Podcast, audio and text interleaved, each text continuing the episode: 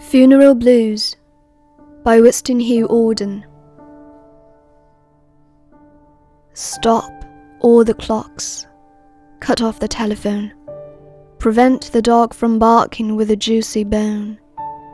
Silence the pianos and, with muffled drum, bring out the coffin. Let the mourners come. Let aeroplanes circle moaning overhead, scribbling on the sky the message, He is dead. Put crepe boughs round the white necks of public doves. Let the traffic policemen wear black cotton gloves.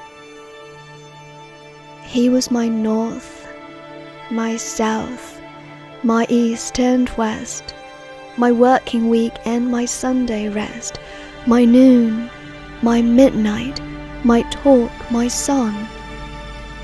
I thought that love would last forever. I was wrong. The stars are not wanted now. Put out everyone. Pack up the moon and dismantle the sun. Pour away the ocean and sweep up the word for nothing now can ever come to any good.